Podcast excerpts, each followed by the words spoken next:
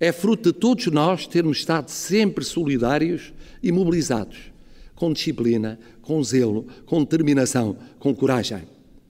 Se isto é um milagre, como os outros lá fora dizem, então nós, povo português, somos um milagre vivo há quase nove séculos. Se isto é um milagre, o milagre chama-se Portugal. Eu, na altura, disse, e ninguém percebeu o que eu disse, pelos vistos, eu disse: dizem que há um milagre português, mas não houve milagre nenhum. O que houve foi a resistência dos portugueses. Afinal, houve ou não houve milagre português? Ficámos sem saber se nunca houve milagre ou se deixou de haver milagre agora. O primeiro som que ouvimos é da segunda renovação do estado de emergência, a 16 de abril, e o segundo é o som da entrevista que o Presidente da República deu à RTP para falar sobre o novo estado de emergência light. Marcelo contextualizou, explicou, fez pedagogia, preparou o terreno do governo e preparou também a sua caminhada presidencial para o que aí vem, mesmo que não haja um consenso tão abrangente quanto o consenso de março para tomar medidas mais radicais, como chegou a dizer ao Expresso. A resposta é sim a, uma, a, uma, a medidas, a um estado de emergência limitado. Seletivo. Sim, com quem diga não e quem se abstenha, mas sim de uma maioria clara. Marcelo foi contraditório na crença milagrosa, na necessidade de consensos, mas não só. O presidente, vamos começar por ouvir isto, disse que o governo falhou.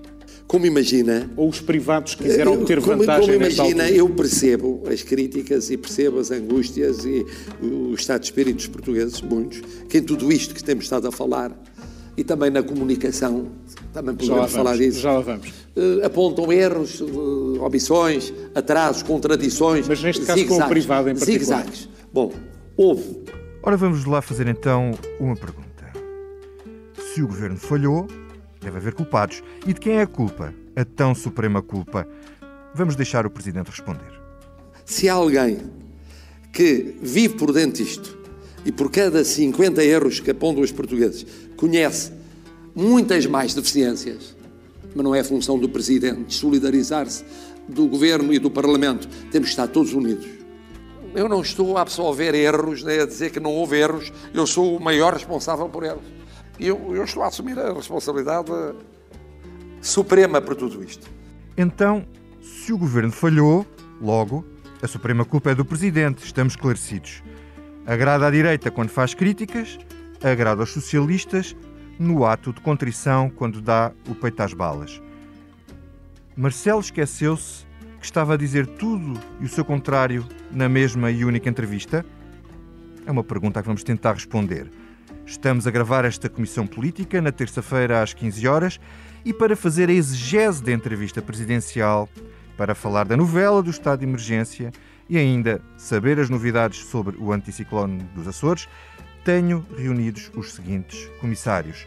Ângela Silva, jornalista do Expresso que acompanha as vicissitudes do irrequieto Presidente da República, como escreveu ontem no artigo sobre a entrevista. Olá, Ângela. Olá, Vítor e dois comissários estreantes. A Débora Henriques, jornalista de política da SIC. Olá, Débora, Olá, e bem-vinda à Comissão Política. E o Otávio Lousado, Lousado Oliveira, o novo jornalista do Expresso que cobra as direitas. Otávio, bem-vindo ao Expresso e ao comissionarismo político. Obrigado, olá, Vítor. Eu sou o Vitor Matos.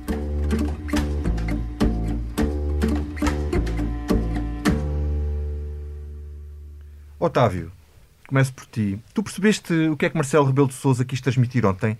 Quer dizer, basicamente, percebeste qual era a mensagem central que o Presidente queria transmitir? Uh, eu fiquei indeciso entre a declaração de estado de emergência e uma declaração oficiosa de pré-campanha eleitoral, mas confesso que fiquei muito baralhado com o tom da mensagem de Marcelo Rebelo de Sousa, quando, quando diz, por um lado, que ele é o máximo responsável, mas passa depois a entrevista a dar uma série de caneladas à Ministra da Saúde e à Diretora-Geral da, da Saúde também, Graça Freitas, Uh, quando, quando diz que houve muitas falhas, desde os zigue-zagues na comunicação, uh, à questão, à questão da, da, da, do cansaço dos briefings, uh, ao facto de não ter havido preparação durante os meses em que a pandemia não esteve, não foi tão intensa, eu, eu, nesse sentido, prato de contrição foi um bocadinho pífio. Uh, Marcelo bem pode dizer, e sabe o peso que as palavras têm, que, que ele é o máximo, o supremo responsável, foi essa a expressão, uh, por tudo aquilo que não correu bem, pelos atrasos, pelos imprevistos, uh, pelos imponderáveis. Uh, mas eu não fiquei nada convencido da, da bonomia desta mensagem de ontem. Uhum. Nem creio que o Presidente queira, de facto, ou genuinamente assumir, assumir o ónus desta, das falhas. Débora, e tu concordas? tu concordas que o fio da mensagem foi foram as críticas ao governo ou foi a, a desculpabilização das críticas do governo? Eu acho que é extraordinário que numa entrevista o Presidente da República tenha a capacidade de identificar erros para a seguir desculpá-los e para a seguir assumir a culpa desses erros que acabou de identificar e desculpabilizar, o que é extraordinário. Uh, e, e, acho que a pessoa que melhor descreveu aquilo que nós assistimos todos ontem foi o próprio Presidente da República, quando a determinada altura na entrevista diz eu agora sou comentador de bancada. Porque uh, a impressão com que eu fiquei, e, e, e, confesso que tenho alguma dificuldade, e tive alguma dificuldade em perceber qual era o propósito de uma entrevista à televisão pública antes de decretar uh, o, o, estado de emergência, para que esta entrevista, se não fosse para acrescentar alguma coisa, não sei se seria para anunciar que decretaria o estado de emergência, seria estranha a forma uh, como o faria, mas seria certamente para acrescentar alguma coisa. E aquilo que eu senti é que Marcelo Rebelo de Sousa deu uma entrevista para dizer uh, muito pouco, uh, para além daquilo que ele já faz todos os dias no seu comentário das, das notícias uh, diárias. E o que eu senti foi, vi um monólogo, muito pouco de entrevista, porque o Presidente também não se deixou entrevistar. Um não, tempo... Ele entrevistou-se a si próprio, ele, porque ele, fazia ele, as perguntas. Se você me perguntar isto, eu respondo aqui. e foi, de facto, o que eu senti foi um, um regresso do comentário de Marcelo Rebelo de Sousa. Até tivemos sugestões de livros, fiquei até curiosa porque ele fala num livro sobre a peste bubónica, sim, sim. mas depois não tinha lá ao lado o livro para concretizar qual era, qual era o livro, mas eh, muito a sério, senti, eh, achei estranho e acho que para as pessoas pode ter sido estranho, no sentido em que esperariam do chefe de Estado, num momento como este, Uh, mais do que aquilo que viram no sábado do Primeiro-Ministro, numa apresentação longuíssima, com uma retrospectiva muito detalhada sobre o que se passou, uhum. mas nesta altura eu acho que as pessoas querem sobretudo saber o que é que vai acontecer daqui para a frente? Para onde é que vamos? E Marcelo Rebelo de Sousa não foi capaz de fazer isso. E já agora deixa-me só acrescentar uma coisa, porque elencaste aí uma lista de, de contradições no discurso do Presidente. Eu acrescentava mais uma, estava há pouco a, a comentá-la ali embaixo na editoria de política da SIC, e acho que também é curioso. Uh, ouvimos o Presidente dizer que ganhou uma guerra uma das guerras que ganhou foi a Guerra das Máscaras, porque ele deu o exemplo e foi o primeiro a usar máscara quando ninguém usava e até a Direção-Geral de Saúde dizia que não se devia usar. Eu acho que todos nos lembramos, no início desta pandemia, já foi há algum tempo, mas Marcelo Rebelo de Sousa eh, foi o presidente que, quando todos apelávamos ao distanciamento social uhum. uh, e às regras eh, sanitárias e de segurança, era o presidente que ridicularizava um pouco tudo isso e dizia, ah, não Houve podemos dar... dos pescadores, por exemplo, Exatamente. das cervejinhas, tudo Não isso. podemos dar abraços e, e, e, perguntava, o senhor é daqueles que dá abraços ou não dá abraços? Uhum. Portanto, é, é curioso que o presidente que na altura uh, teve este tipo de postura, desvalorizando a importância desse distanciamento e dessas regras de segurança, venha agora reclamar uh, o papel de exemplo em regras como esta. Portanto, era só mais uma para acrescentar essa lista de algumas contradições que apontaste. Boa, Ângela, isto é Marcelo em estado puro de altíssima e suprema ambiguidade, a dizer tudo o que lhe vem à cabeça e o seu contrário, até explicar porque é que teve que tirar a camisa quando levou a sua vacina? Um, ou é um candidato em campanha para agradar a todos e não sabe bem a qual é que deve agradar mais? Acho que é sobretudo um candidato em campanha. Acho que aquilo não foi uma entrevista de um Presidente da República. Em primeiro lugar, não foi uma entrevista porque Marcelo não deixou que fosse. Em segundo lugar, não teve o registro que deve ter uma entrevista ou uma conversa de um chefe de Estado. Marcelo parecia, de facto, como a Débora diz, uh, o comentador televisivo e acho que não conseguiu esconder que está preocupado, não se percebe bem porquê, mas está, com as eleições que aí vêm. Quando ele diz que é impossível em pandemia um responsável político não ser penalizado eleitoralmente, ou quando diz conta-se pelos dedos da mão quantos responsáveis políticos é que em pandemia conseguem uh, vencer eleições, quer dizer, o primeiro a ir a votos vai ser ele. E, portanto, aparentemente, Marcelo está com alguma tensão sobre si próprio com esta ida a votos daqui a dois meses. As sondagens dizem que não há razões para isso. Marcelo está com 62% de popularidade. mas ele também sabe que quando se vai uh, espreitar para trás dessas uh, intenções de voto, percebe-se que 80% do eleitorado socialista diz que vota nele e, portanto, ele tem que agradar ao eleitorado socialista.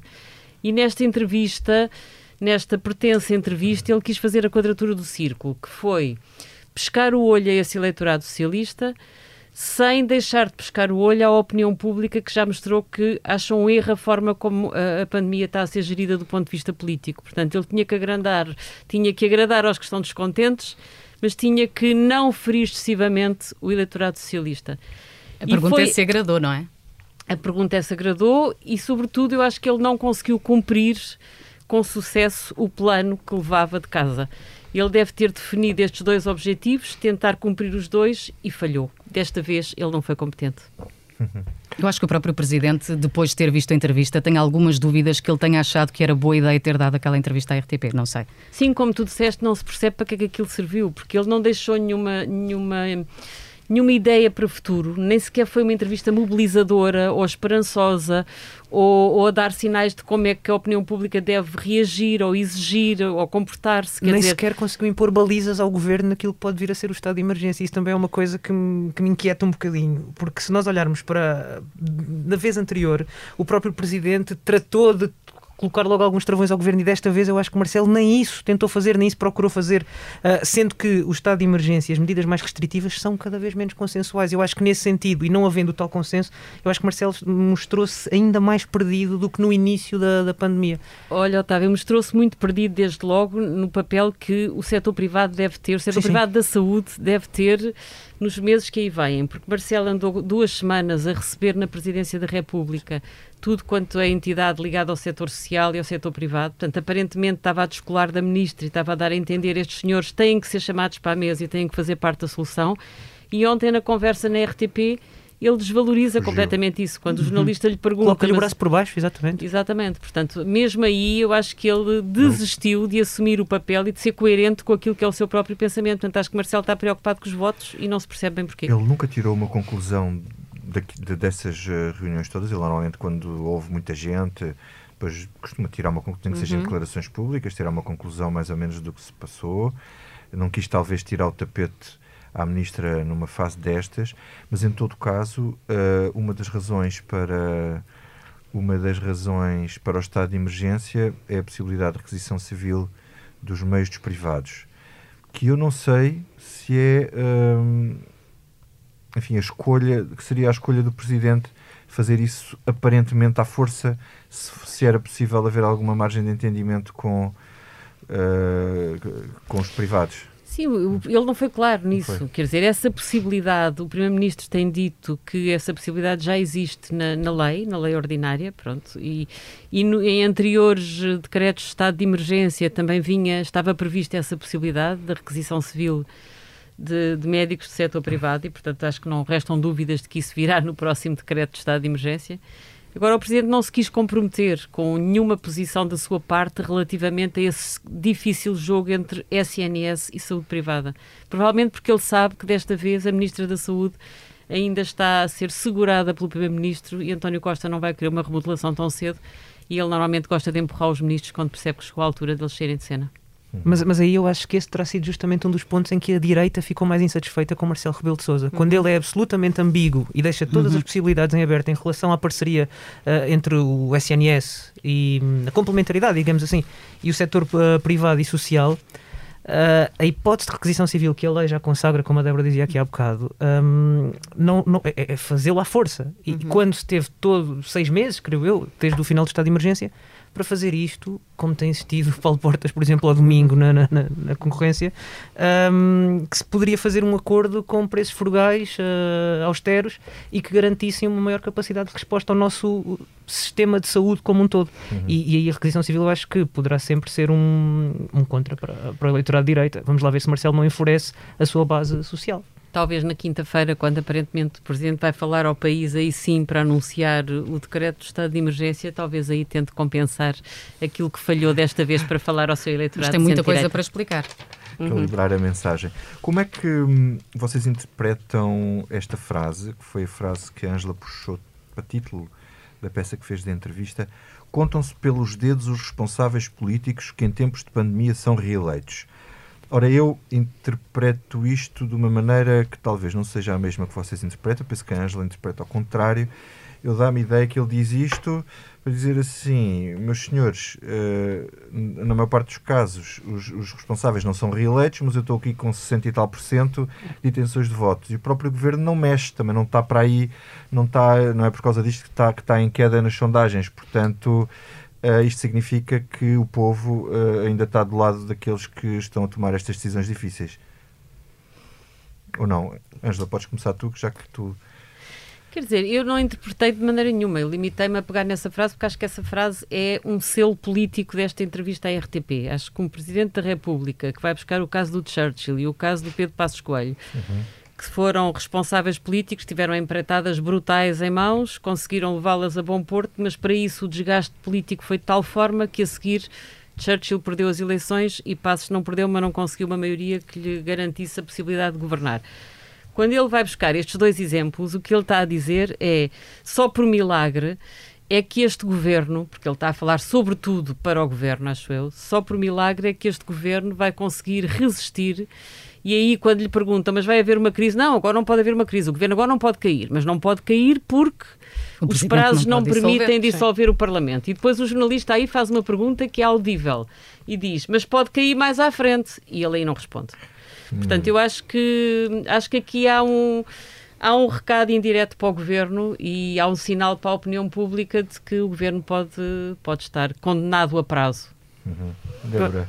Eu concordo, concordo com, a, com, com, essa leitura da Ângela. Acho que, que, o Presidente aqui deixa um claro recado ao Governo de António Costa, dizendo que, atenção, já se viram os exemplos que aconteceram lá fora e é muito pouco provável que a opinião pública eh, desculpabilize, como eu acabei de fazer, eh, os erros eh, uhum. que, que, o Governo cometeu ao longo da, da pandemia. Marcelo Rebelo de Sousa é muito sensível eh, àquilo que, que, que, sente quando mete o pulso da, da, uhum. da opinião pública. Ele tem feito várias audiências, vários agentes do setor, fala fala com muita gente e ele é muito sensível uh, a esse pulso. E ele sabe que uh, este período uh, é difícil em qualquer país, em qualquer, seja na Europa, seja no mundo, e sabe que em Portugal as consequências de, daquilo que nós tivemos nos últimos meses foram muito duras. As pessoas estão cansadas, estão fatigadas, não sabem para onde vão, há uma indefinição muito grande sobre o, que, o caminho daqui para a frente, muita culpa também do, do Governo e do próprio Presidente da República, que nesta entrevista não teve a capacidade de apontar um rumo, de apontar um caminho,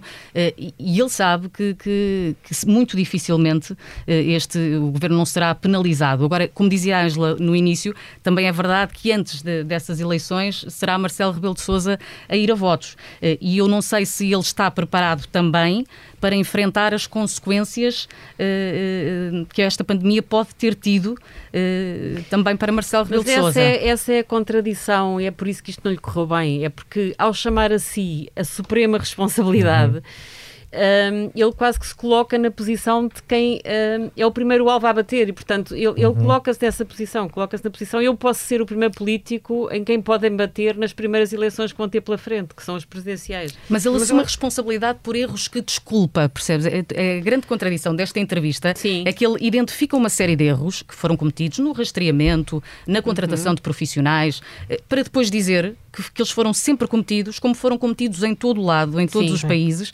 porque ninguém sabia uh, ao que vinha nem o que viria, para depois os assumir. Portanto, a grande contradição aqui Ou é seja, ele está assume... a desculpar-se a si próprio. Mas Justamente. Apesar, exatamente. Era isso. Resumiste a minha ideia. Mas é isso, apesar da contradição, acho que Marcelo faz essa, essa tentativa de, de, justificação em causa própria e com outra coisa, porque eu acho que Marcelo é inteligentíssimo nesta gestão e porque percebe que esta mensagem mais humana, mais, eh, mais próxima das pessoas apesar de tudo surto efeito. As pessoas, mesmo que não estejam completamente convencidas daquilo, sentem que se houver alguém a dizer pronto, nós erramos, nós falhamos, não fomos perfeitos nesta gestão, houve muitos aspectos que não conseguimos controlar, Marcelo percebe que as pessoas mais facilmente ou com maior, têm maior predisposição para aceitar outras medidas que aí venham, e acho que uhum. ele pode, tentou alisar o terreno para, para quinta-feira, um, preparar as pessoas criar goodwill, digamos, uh, para, um, para que agora esta. Mas, oh, Otávio, não sei se cria goodwill ouvires o Presidente da República dizer que não é possível fazer planeamento. Ele chega a dizer isto. Não sim, era sim, possível. Sim, Como é que nós podemos fazer planeamento se as coisas a estão a acontecer todos os dias? Agora, mas as coisas estão sempre a acontecer todos os dias. O que o decisor político tem que ter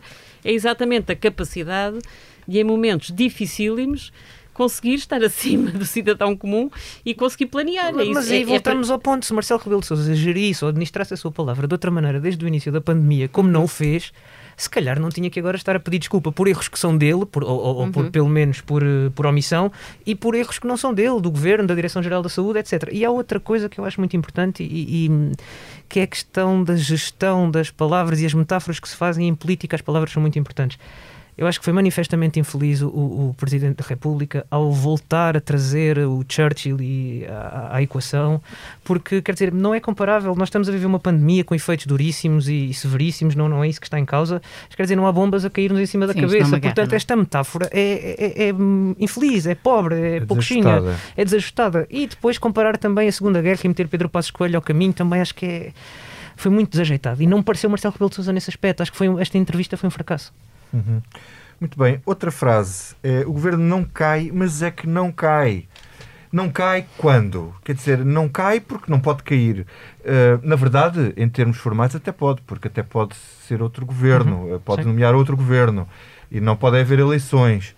Basicamente diz: este governo não vai cair, por isso vejam lá se vão, como é que votam o, o, o orçamento. Vocês podem votar contra, mas eles ficam lá na mesma. Até quando? Até quando é que ficam? O Presidente não respondeu. O António José Teixeira bem tentou. Ele pergunta, mas não cai mais à frente. Que é que, exatamente, mas o que é que tu, E o Presidente o que é seguiu para bingo sem, sem, sem, sem, responder, sem responder a essa questão. O que é que tu achas? Que não havendo orçamento chega a março convoca eleições ou chega a março e deixa correr o marfim?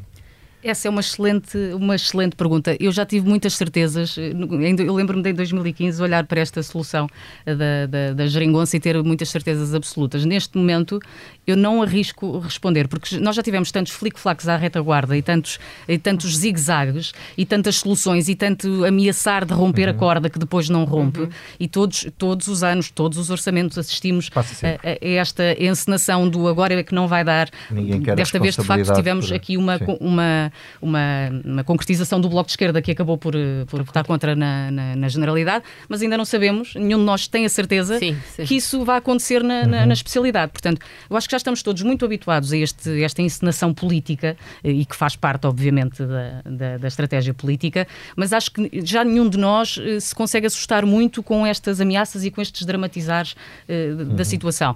Eu não sei, uh, acho que ninguém tem muito interesse uh, verdadeiramente neste, neste momento em provocar uma crise política, ou pelo menos ter o ónus uh, de ter provocado essa, essa crise política. O, o, próprio Bloco de Esquerda, uh, que na generalidade votou contra, tem isso muito presente, porque uhum. ele acabou por ficar sozinho no, nos votos, claro. juntando-se à direita para, para votar contra este orçamento. E, e sabem o que é que isso lhe custou há uns anos. E sabem o que é que isso lhe custou há uns anos e sabe o que é que isso lhe pode custar se de facto vier a, a esticar novamente a corda ao ponto de a romper. Portanto, eu percebo que Marcelo Rebelo de Sousa não queira responder se o governo cai lá para a frente. Eu acho que o Presidente da República não acredita que ele caia. Uhum, uhum. Otávio, eh, o Presidente faz sentido uh, o Presidente da República convocar eleições em março sem se perceber que há uma alteração no quadro político, uh, mantendo-se tudo tal e qual como está? Eu ia começar por aí. Convocar eleições para quê? Para, para garantir que estabilidade? Em nome de que maioria? Uh, isso é que é importante perceber. Se nós olharmos para, para, o, para o Parlamento e para as sondagens, não há no horizonte qualquer possibilidade. Ainda por cima, as últimas sondagens dão conta de que o PS está a descer nas, na, na, nas intenções de voto. Portanto, o Presidente da República teria uma atitude proativa de, depois de reeleito, assumindo já essa, essa parte, uh, de dissolver o Parlamento ou de forçar uma crise política que também, também teria custos para o próprio. Para quê? Em nome do quê? Um, que tipo de entendimento é que ele poderia forçar? Uh, garantiria um entendimento entre o PS e o PSD? Bom, e não faria sentido fazer isso a meio de uma presidência eu, portuguesa isso, da, da, União da União Europeia. Europeia portanto, dizer, portanto é um eu quadro... acho que até o final do próximo ano não haverá, não, não haverá novidades, não. quer dizer, ou este nada de novo. Uh, o que me parece, é, e aí eu acho que o PSD tem toda a razão, de, como nos dizia aqui a entrevista há uns dias um alto dirigente do PSD, o que me parece é que há muita comédia dell'arte e, e não creio que, que aconteça nada de estranho tipo, ou imprevisível. O orçamento passa e mas mesmo que o, que o mais. Nós já vimos este filme, não é? Portanto, isto acaba é. sempre mais, eh, mais, eh, mais desaguisado, mais, mais zanga, mais. Acho que está mais imprevisível, de facto, por comparação uhum. com os anos da geringonça formal. Uh, e aí esse conforto do, do, das posições conjuntas era importante. Eles não vivem felizes para momento, sempre, mas, mas, claro, mas vivem, dizer, vão viver. Isso, isso, é como aquele casal que está, que está junto há 40 anos e que às tantas, pronto, ok, tem que ser, temos que nos aturar ao final do dia e no final do dia lá aparecem juntos na fotografia. Ângela, mas... isto, isto é um aviso. Sim, eu acho que é expectável que este orçamento passe e Marcelo confia que não vai ter uma crise este ano. Agora, acho que Marcelo percebe que o seu segundo mandato tem fortíssimas probabilidades de ser uh, atravessado por uma crise política. Acho que ele percebe que a crise pode não ser agora, mas acho que uma crise antes do final normal da legislatura é quase fatal como o destino. E é tudo isso que eu acho que também o enerva. Marcelo Rebelo de Sousa não é um presidente da República de rupturas, nem confrontacional. Ele vai sofrer com o segundo mandato, se esse segundo mandato for atravessado por uma crise política. Quem o conhece sabe isso. E acho que é isso que também já o está a condicionar muito. Há muitos avisos. Marcelo vê as coisas muito antes. Uhum. Marcelo deixa-se influenciar pelos, pelos climas que teme e virem mais à frente. que ele está a imaginar. Imaginar. E eu acho que esta conversa, um bocadinho sem norte de ontem, tem que ver com isso. Acho que ele já está a projetar o que pode ser um segundo uhum. mandato muito mais difícil do que o primeiro. E depois ele tem outro problema, que é ele olha para a direita e as pessoas que estão à frente dos partidos de direita são pessoas de quem ele não gosta. Uhum.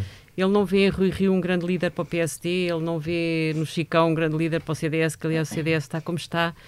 Ele teme que tenha que ser o Chega a desempatar o jogo. Ele, como Presidente da República, também vai ter que um, valorar ou não soluções que, que contem com o primeiro partido de direita radical em Portugal.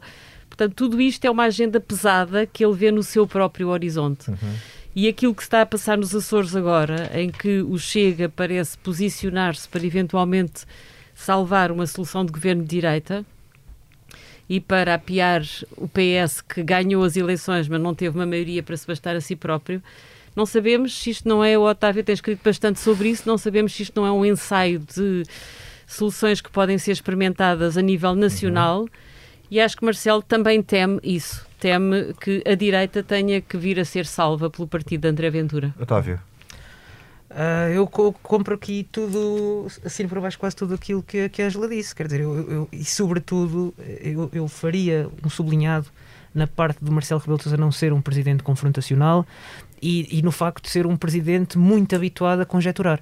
E, portanto, o segundo mandato será, sem dúvida, um mandato mais instável, mais imprevisível, mais difícil de gerir e de não garantir que haja uma ruptura no nosso sistema democrático. Uh, e acho que isso é tudo aquilo que Marcelo Rebelo de Sousa não quer. E daí esta forma preventiva de ir fazendo pedagogia todos os dias, pedindo responsabilidade, uhum. pedindo sensatez, pedindo ponderação aos líderes dos partidos. Só quer chegar a um ponto em que isto já não vai surtir efeito nenhum, porque, sobretudo, porque o espectro partidário está a mudar rapidamente e eu acho que no próximo mandato de Marcelo Rebelo de Sousa a, influência do Chega vai ser maior porque, em primeiro lugar, porque o Chega já, já tem representação parlamentar ao, ao contrário do que ou seja, Marcelo Rebelo chegou a presidente e o Chega era um, tinha um deputado e portanto era tudo assim um bocadinho na altura, aliás, ainda não tinha ainda não fazia discursos, lembras-te, fazia discursos na altura contra os riscos do populismo, populismo que o António exatamente. Costa chamava pintura abstrada, não sei o que era aquilo a arte concreta. É, exatamente. Concretizou-se muito depressa, é verdade. Portanto, o Chega não tinha representação parlamentar uh, e, e, entretanto, passou a ter. O Chega passou a ter representação na Assembleia Legislativa dos Açores. Um, o Chega vai passar a ter uh, lugares em autarquias, e não creio que sejam poucos. Uh, e, portanto, há uma reconfiguração do nosso sistema político. E aí, eu, eu percebo que Marcelo sinta que a sua, aquele magistério de influência que ele sempre fez muita gala, vai esboroar-se. Uhum. Uh, depois, junto a isso, a influência de Marcelo sobre o PSD, convenhamos, não é Já assim não é tanta. Uh, sobre o PS também, tendo em conta que o PS tem mais peso parlamentar do que tinha na legislatura passada, também não será tanta. E aí eu acho que o Presidente está a sentir que, o, que está a perder uhum. o pé à, à solução, às soluções políticas que nós temos. E portanto, sim, acho que de facto o que aconteceu nos Açores contribui para que o Presidente se sinta ameaçado. Um, Ou inseguro, pelo menos. Débora, diz-me uma coisa. A instauração deste estado de emergência e a eventualidade de serem tomadas medidas mais duras até no início de dezembro estarão relacionadas com o facto de o governo não querer fazer um Natal muito apertado. Quer dizer, temos aqui uma questão de grande desgaste político se as pessoas não puderem celebrar o Natal em mínimos.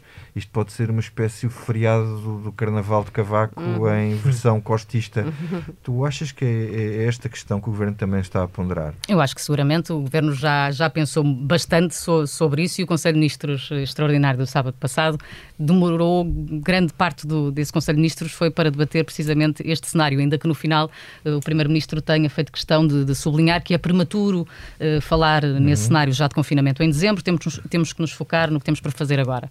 Mas é óbvio que António Costa sabe, é um político inteligente, um político hábil e, e sabe, obviamente, que restrições muito apertadas, um confinamento mais musculado ou mais geral uh, uh, na altura do, do, Natal, obviamente tem, tem impacto e pode ter impacto, uh, um impacto político relevante. O que eu acho é que mais cedo do que tarde, o governo, em particular António Costa, tem que deixar muito claro às pessoas do que é que estão a falar. Está criada uma enorme confusão. As conversas que eu tenho tido com pessoas da minha geração, até fora do jornalismo, muito sobre aquilo que se está a passar no país, é que eu acho que às, às tantas as pessoas já não sabem bem em, em que pé é que estão.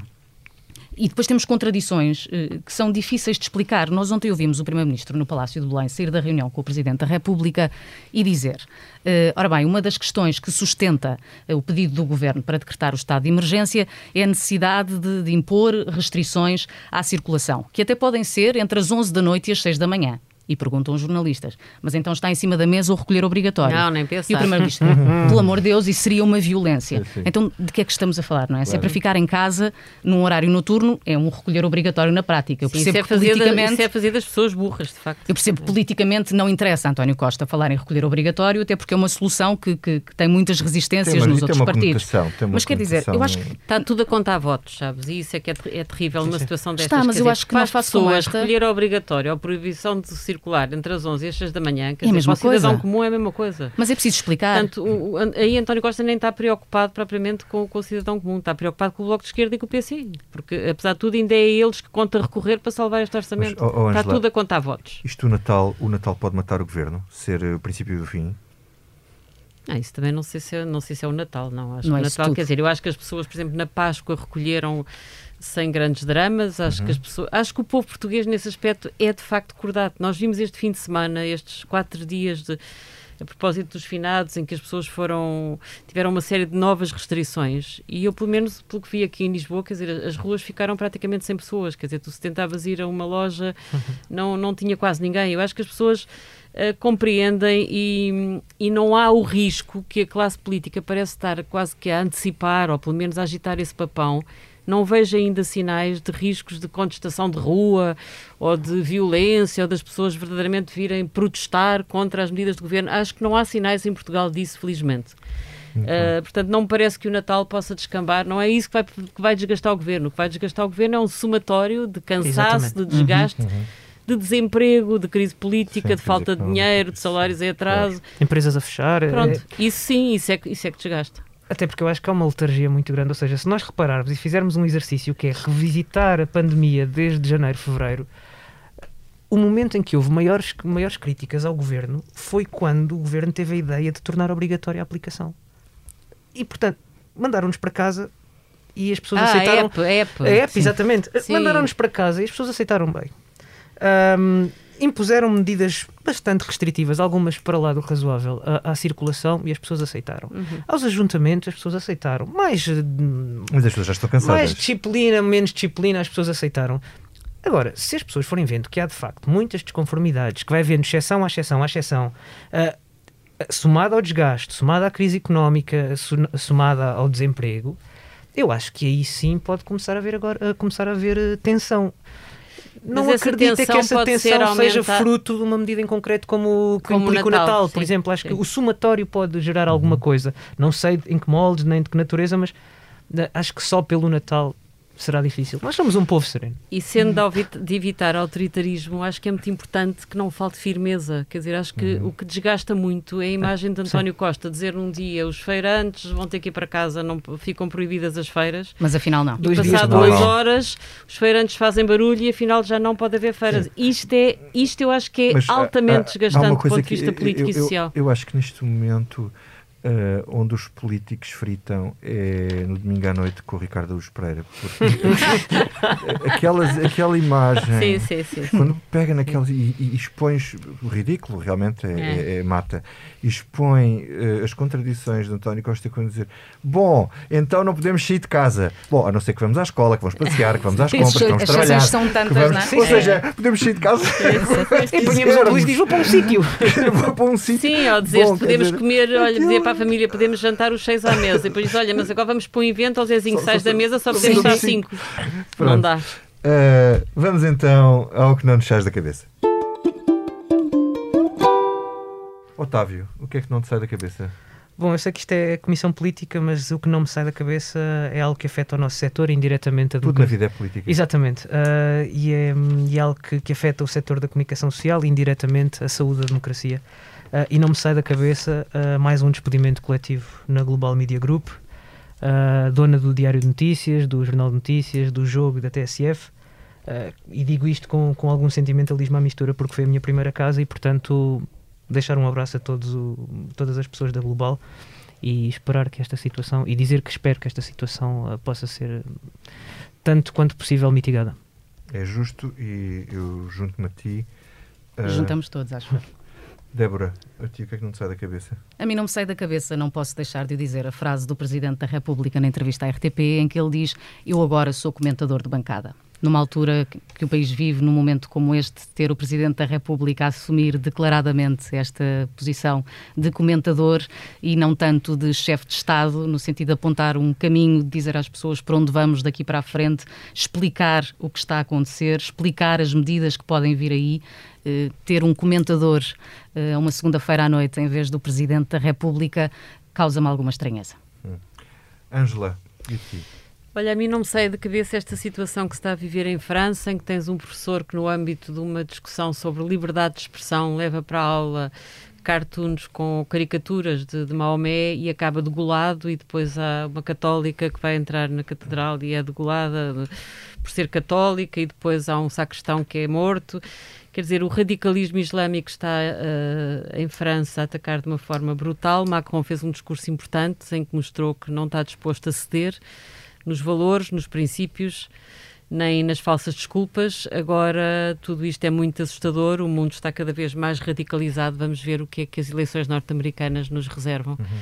Uh, para perceber melhor pego, este xadrez. Sim, eu pego, eu pego uh, no que tu estavas a dizer, porque o que não me sai da cabeça é exatamente um artigo do David Diniz, que costuma fazer comigo aqui a Comissão Política. Sobre o Apocalipse. O Apocalipse, o cenário do Apocalipse, ele está nos Estados Unidos e escreveu um artigo muito assustador sobre a uhum. estratégia do Trump e dos trumpistas para uh, contestar uh, as eleições. Uh, tem várias fases, mas pronto, a quarta fase, a última fase, é aquilo que ele chama o interregno sem fim, uh, que é tentar uh, reinterpretar as regras e em vez de ser o colégio eleitoral a decidir, ser os congressos e os cenários estaduais, onde uhum. na somatória os republicanos acabam por ter vantagem.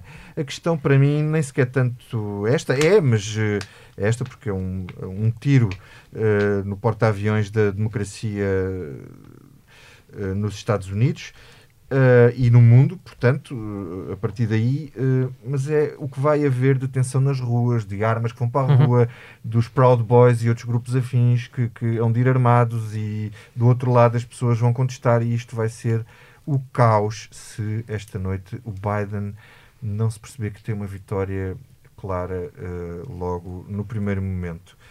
Estás a ver o impacto que esse medo pode ter tido do eleitorado norte-americano. É, é, vota Trump para não haver uma guerra civil no dia seguinte. É uhum. horrível. Ele jogou é. muito com essa arma.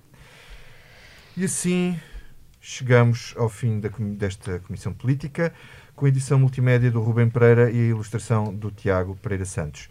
Terminamos com um velho e conhecido tema, inspirado na entrevista do Presidente da República à RTP. Até para a semana. Perdoa, desculpa.